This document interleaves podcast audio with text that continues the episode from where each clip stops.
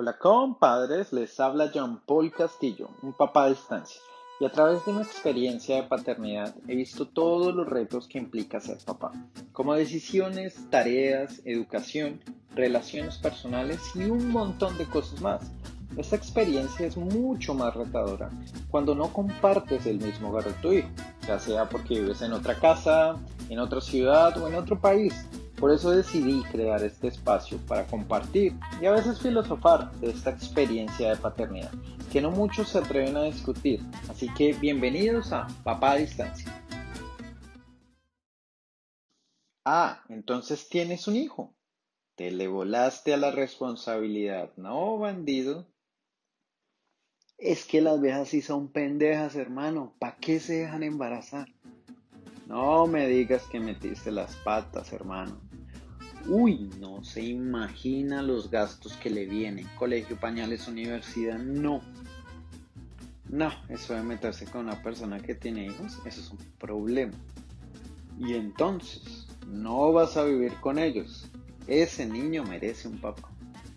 Papá, ¿tú por qué no vives con nosotros? Y mis amigos sí viven con sus papás. Esas son algunas de las millones de frases y preguntas que escuché de mi familia, amigos y conocidos, y por supuesto de mi hijo, y que en algún punto de mi vida afectaron la manera en que yo veía mi realidad. Sin embargo, después de un tiempo me di cuenta que son solo paradigmas que las personas tienen, y es que cada persona juzga una situación desde sus limitaciones, es decir, sus experiencias, enseñanzas, faltas, miedos y por supuesto la percepción de la vida que ellos tienen los obligan a expresarse de esa manera. Pero ojo, eso no quiere decir que esa sea la realidad como tal. ¿Cómo manejar el paradigma de ser un papá a distancia? Inicialmente, mis papás fueron muy comprensivos y sencillamente me brindaron su apoyo. Sin embargo, el resto de mi familia, aunque no seamos tan unidos, pegaron un grito en el cielo ya que a mis casi 30 años ellos no me veían lo suficientemente responsable para ser un papá. Así que casi, casi que querían lavarme el cerebro, diciendo que la única manera de que un niño fuera feliz es cuando sus papás viven juntos. Y más o menos me hacían creer que esa era la única opción. Mis supuestos amigos me juzgaron desde el inicio, también diciendo que yo debería vivir con la mamá de mi hijo y un montón de frases que realmente no ayudaban mucho. Cuando conocía a alguien o hablaba con alguna mujer conocida, lo primero que me hacían saber era que definitivamente un hombre con un hijo es un problema. Y no solo social, sino también económico.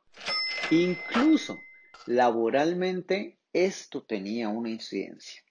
En algunas ocasiones, cuando tenía una entrevista laboral, es una de las primeras cosas que te preguntan. ¿Tienes hijos? ¿Esposa? Obviamente yo contaba que iba a ser papá. Entonces, una cosa llevaba a la otra. Y esta era la siguiente pregunta. ¿Y cómo es la relación con tu esposa?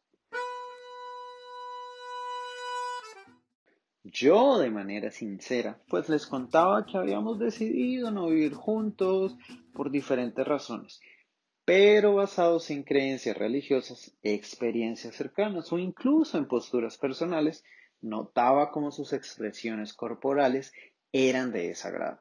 A una situación que es muy normal, y no solo a nivel local, sino a nivel mundial. Así que lo mejor que se puede hacer se llama poner límites. Esto fue algo que aprendí y desafortunadamente lo entendí a través de las malas experiencias que tuve. Y esto las pasé con amigos, familia, conocidos y hasta en entrevistas laborales. Bueno, esta es mi vida y la de mi hijo. Y soy yo el único que decide cómo manejar la situación. Así que con mi familia decidí decirles de manera amable que son mis decisiones, según mi visión y manera de pensar.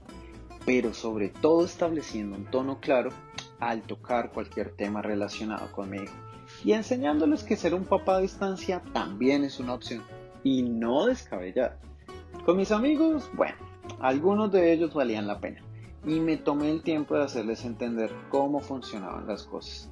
Sin embargo, habían otros que sencillamente decidí alejarlos de mi vida porque me di cuenta que solo me robaban energía, con sus chistes y a veces muy pretenciosos y sobre todo, pues sin ningún aporte positivo. Con las personas que encuentro y saben de mi historia, sencillamente no tomo sus creencias u opiniones de manera personal, entendiendo que todos tenemos diferentes maneras de ver y enfrentar todas las situaciones. Además, trato de tomar la información que me sirva y utilizarla pues a mi favor, como por ejemplo, consejos de cómo jugar con mi hijo, de cómo hablar con él, qué temas en común podemos crear y sobre todo qué regalos constructivos le puedo dar, entre muchos otros. Con mi pareja, afortunadamente, ella es una mujer madura, que entiende que ser papá es una etapa más de mi vida y que no es una etiqueta con miles de connotaciones negativas, sino todo lo contrario, esto es una etapa de la vida que muchos seres humanos estamos viviendo y otros vivirán, y que nos impulsa a ser la mejor versión de sí mismos cada día. Pero lo mejor de todo es que es un motor que derrumba cosas para lograr cualquier cosa que se quiera. En caso de no haber tenido pareja, bueno, creo que un hijo se convierte en un filtro de madurez. Y esto a la hora de establecer una relación seria, ya que además de ser un motor derrumbador de estas excusas, también se convierte en un imán que te pone los pies en la tierra, transformando tu manera de pensar y en la mayoría de casos, en la mayoría de casos, volviéndote más cuidadoso, incluyente, asertivo en las decisiones y acciones que uno toma en el día a día. Es por esto que si alguien no está muy conforme con esa situación, pues sencillamente no vale la pena que haga parte de tu vida, ya que tendrán diferentes prioridades y pues maneras de vivir la vida. Sin embargo, lo más importante es cómo manejar esta etiqueta de ser papá a distancia con tu hijo. Bueno, acá la cosa se pone un poco más retadora. Inicialmente, y pues depende de la edad de tu hijo o hija, él o ella percibirán las cosas muy diferentes. Normalmente no lo percibirán de manera positiva, ya que basados en su entorno social, como el jardín, colegio, amigos, primos él o ella podrán comparar que algunos de ellos sí tienen sus papás viviendo juntos, habitando en el mismo hogar, y empezarán a preguntarse, bueno, ¿y por qué yo sí, y yo no? Pues acá lo mejor es utilizar la comunicación. Esto quiere decir ser lo más claro posible, diciéndoles por qué se tomó esta decisión, pues de no estar juntos. Eso sí, sin herir sus sentimientos y obviamente sin hablar mal de su mamá o sugerir cosas negativas entre líneas. Aquí existe un punto muy importante y es que tanto la mamá como el papá tienen que estar alineados, contándole la misma historia. Esto para no confundir a tu hijo o hija, pero sobre todo para que no exista alguien bueno o malo en esta historia ya que en este tipo de situaciones pues realmente no existe una persona mala, solo existen pues diferentes formas de pensar y vivir la vida y pues las situaciones. Sencillamente pues dar a entender que es una situación muy normal y no se tiene por qué sufrir al respecto. Todo lo contrario, estar muy orgulloso y explorar las situaciones positivas. Pero bueno, ustedes dirán, ¿cuáles son las situaciones positivas?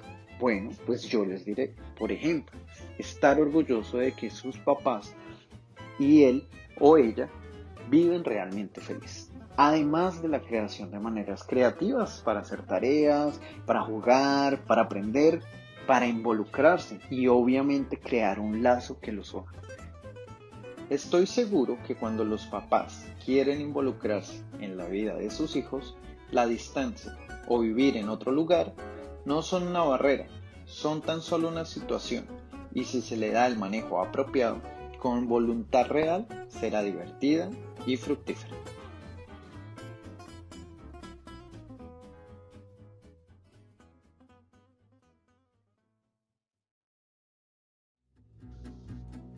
Espero que les haya gustado este capítulo. Recuerden que si quieren apoyar esta iniciativa, aportar sus experiencias y comentarios, sugerir temas a tratar y especialmente estar al tanto del nuevo contenido, los invito a seguirme en Facebook e Instagram como arroba papadistancia. Un fuerte abrazo a todos los compas.